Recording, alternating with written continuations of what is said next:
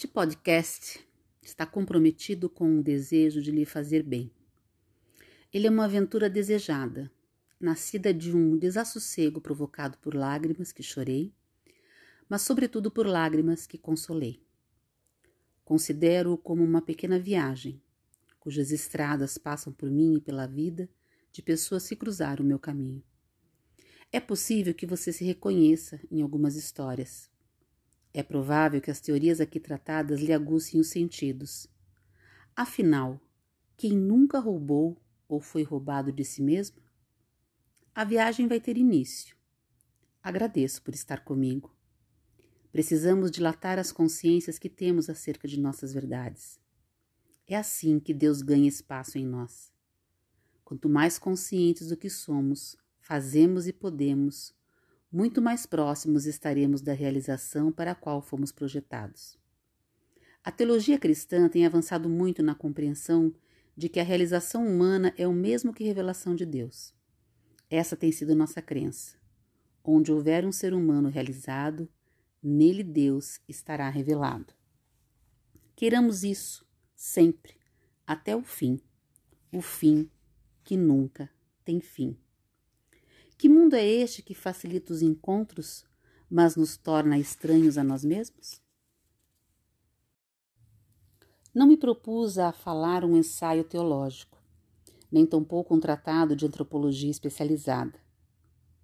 Essa nossa conversa se limita a ser uma reflexão sobre os cativeiros afetivos e suas desastrosas consequências sobre aqueles que os protagonizam. Não.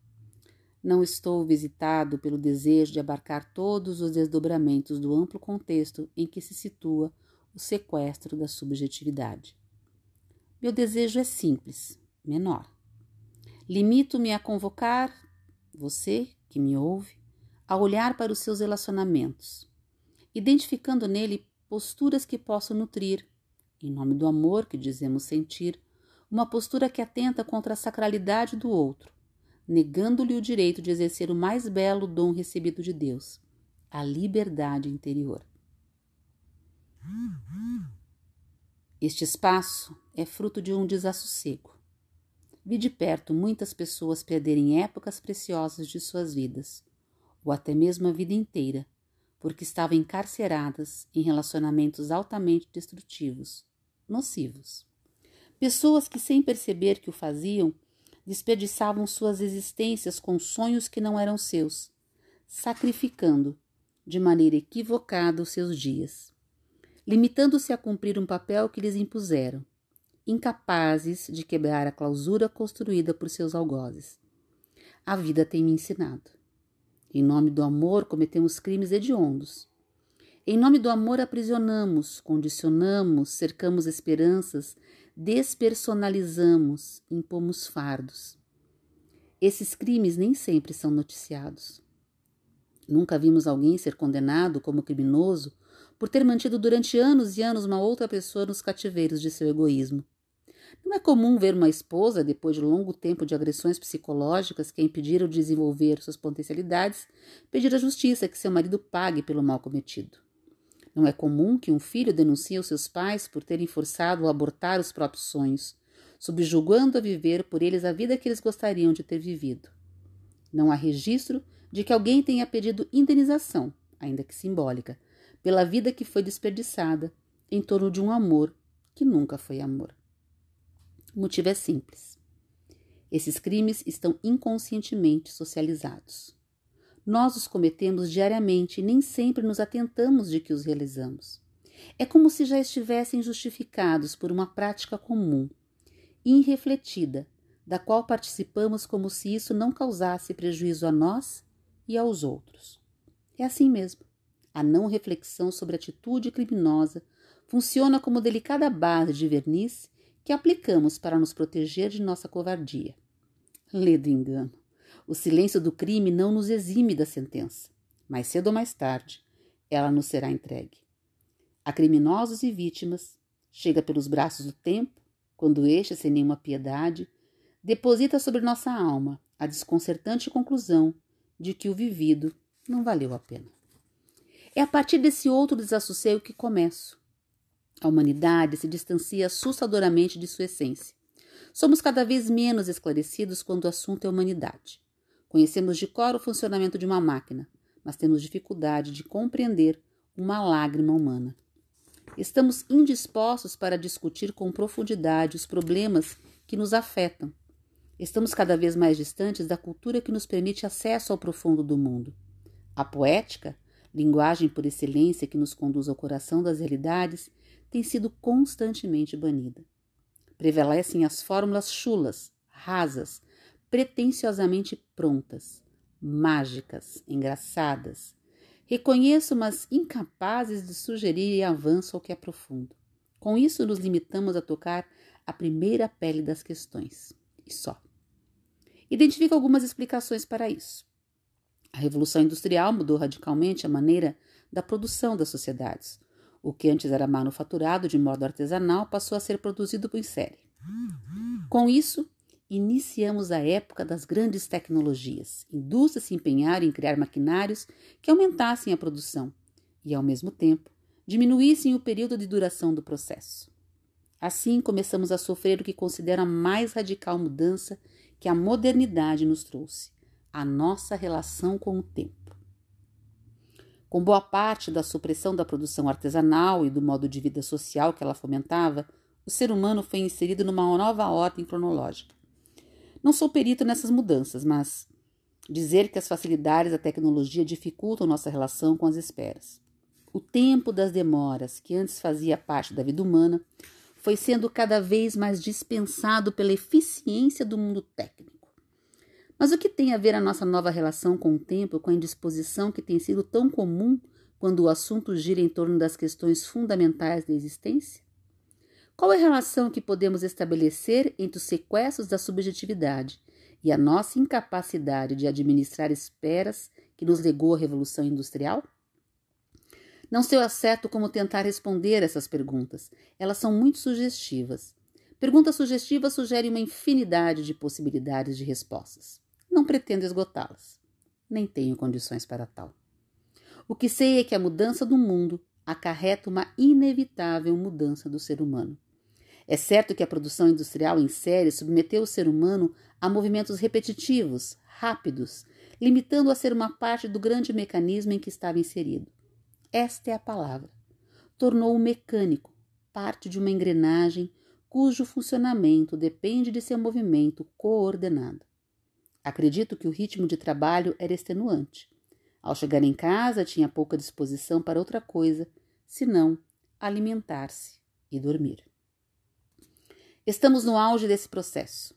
É a época que nos pertence. As gerações futuras protagonizarão outro auge. Mas no agora que temos, identificamos a humanidade ainda mais absorvida pelos desdobramentos da mudança de nossa relação com o tempo. Absorvidos pelos cansaços da vida que vivemos, pouco tempo nos resta para o cultivo de uma vida interior. Quando falo de vida interior, reporto meu direito de experimentar as realidades que nos favoreçam, a transcendência, o natural movimento que nos retira do tempo para ele nos devolver revigorados. Falo da possibilidade de, por meio dessa transcendência, acessar cada vez mais o coração de nossa verdade pessoal, permitindo-nos a posse de nós mesmos, levando-nos ao autoconhecimento que nos favoreça relacionamentos mais saudáveis, livrando-nos da possibilidade de termos sequestrada a nossa subjetividade. Se por um lado a modernidade nos causa prejuízos, por outro também nos trouxe benefícios. As ciências humanas evoluíram consideravelmente. Estamos ricamente munidos de possibilidades para administrar nossos conflitos. As religiões também avançaram. Inseriram em suas teologias as dores humanas, consideraram que o discurso religioso não pode se limitar aos altares santos.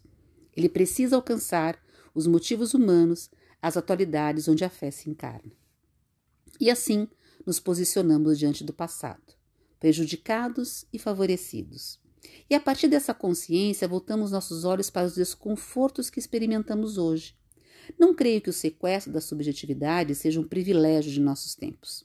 É certo que o despropósito dos acorrentamentos afetivos acontece desde que o mundo é mundo. O fato é que o avanço nos beneficia, nos dá condições de identificá-lo. Creio que tenhamos chegado ao cerne da segunda pergunta. Nossa incapacidade de esperar está favorecendo o crescimento das relações sequestrantes? Creio que sim. Desaprendemos o artesanal da vida. Nossos cotidianos nos apressam cada vez mais. Nossos encontros seguem as mesmas regras? O nosso despreparo pessoal, fruto de nossa incapacidade de dispensar tempo a nós mesmos, empurra-nos aos braços de outros que viveram a mesma negligência. Os sequestros são iniciados assim. São consequências naturais de um jeito de ser e de viver, por isso estão tão frequentes. Cada vez menos nos dedicamos no artesanato da construção afetiva, ao conhecimento que nos aproxima e favorece vínculos que nos enriquecem. E assim, identificamos que há um retrocesso. É como se uma involução estivesse nos encaminhando a um desaprendizado existencial, como se perdêssemos a capacidade de compreender quem somos, como se estivéssemos vivendo um afastamento do que é realmente humano, uma indisposição a nós mesmos. Pode ser que o mundo técnico tenha nos absorvido mais do que deveria. Pode ser que tenhamos invertido a ordem das coisas. A tecnologia deixou de nos servir nós é que passamos a servi-la. Ficamos excessivamente afeitos aos modelos contemporâneos de comunicação. Adotamos para nossas relações pessoais a mesma técnica da produção industrial em série, aquela que encaminhou o mundo ao paraíso tecnológico. As redes sociais nos concedem a ilusão de que temos uma infinidade de amigos. Conectam-nos com milhares de pessoas com quem dizemos compartilhar nossa vida. Produção em série. Apertamos uma tecla e a mensagem mentirosa aparece. Pronto, agora vocês são amigos. É a varinha de condão que um dia já fez parte de nosso imaginário. Reassumimos os contos de fada. Permitimos, ainda que inconscientes, que a amizade virtual nos retire da necessidade de construir artesanato afetivo com os que nos cercam. E então o prejuízo, as horas que poderíamos aproveitar com uma boa leitura, um bom filme, uma boa conversa, Desperdiçamos na manutenção de um perfil virtual onde prevalecem as salas superficiais, as contendas, as disputas pela notoriedade. Um jeito moderno de ser, um modo de vida totalmente voltado para fora, cheio de alegorias, desprovido de intimidade, marcado pela necessidade de excessivas comunicações, e-mails, novas postagens, textos encaminhados, fotografias, legendas que expõem muito além do que deveriam expor. A vida em praça pública onde cada transente leva consigo os instrumentos que os publicam ao mundo. Os aparelhos companheiros que nunca saem das mãos, os instrumentos que dificultam os encontros, as conversas presenciais, a intimidade. Esse estilo de vida nos estrangula o tempo, retira-nos da necessidade de encarar nossas questões. Com isso, ficamos estranhos ao que sentimos e, o pior, ao que fazemos com o que sentimos. Indispostos a nós mesmos, encontramos os outros, e porque também estão indispostos, iniciamos os amores que nos encaminham aos crimes de subjetividade, ao desrespeito da alteridade, ao desarmonioso modo de pertencer e estabelecer vínculos. O desconhecimento dos organismos afetivos é cada vez mais comum. As pessoas sofrem, mas não sabem por que sofrem. Sendo assim, ficam impossibilitadas de chegar à origem do desconforto. Um pouco mais de reflexão e o sofrimento ganharia um caráter redentor. Questões pequenas, quando não resolvidas em tempo, se avolumam, tornam-se montanhas aparentemente intransponíveis. O instrumental que pode nos fazer transpor o obstáculo é o mergulho em nós mesmos. Para pensar juntos a possibilidade de refletir a maneira como vivemos, que estou aqui. Quem sabe ao longo dessa nossa conversa a gente se motive a abrir portas, mudar atitudes, romper cativeiros, acender luzes, promover liberdade em nós e nos outros. Tenho consciência de que exerço uma autoridade sobre muitas pessoas. Sendo quem sou, fazendo o que faço, toco diariamente as dores do mundo, os calvários da humanidade. Escrever sobre eles é sempre um desafio. A palavra é inapta para alcançar o coração de tudo que nos dói. As dores são muitas, resolvi eleger uma delas: o sequestro da subjetividade. A expressão não é comum. É provável que muitos nunca tenham nem escutado falar. A palavra sequestro já é absolutamente familiar a todos nós. Habitualmente, acompanhamos pelos noticiários casos de pessoas que são separadas de suas famílias e mantidas em cativeiro. É o sequestro do corpo. Estabelecida a ruptura, começa a negociação entre familiares e sequestradores. O desfecho dessa modalidade de violência dependerá do resultado da negociação. O sequestro do corpo é uma forma de roubo. Alguém é materialmente levado de seu meio. Alguém é covardemente submetido ao temporário afastamento da sua casa, de seus familiares e amigos, fincando em mão de sequestradores que objetivam arrancar um valor financeiro da família da vítima. O sequestro da subjetividade se refere a outra forma de afastamento. Neste caso, a privação mais danosa é a que sofremos de nós mesmos. Estamos falando de um vínculo que mina nossa capacidade de ser quem somos, de pensar por nós mesmos, de exercer nossa autonomia, de tomar decisões e exercer nossa liberdade de escolha.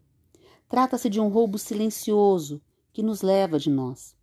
Esses sequestros são acontecimentos comuns que não são noticiados. São sutis, mas altamente destruidores, uma vez que fragilizam e impossibilitam o ser humano de viver a realização para a qual foi feito.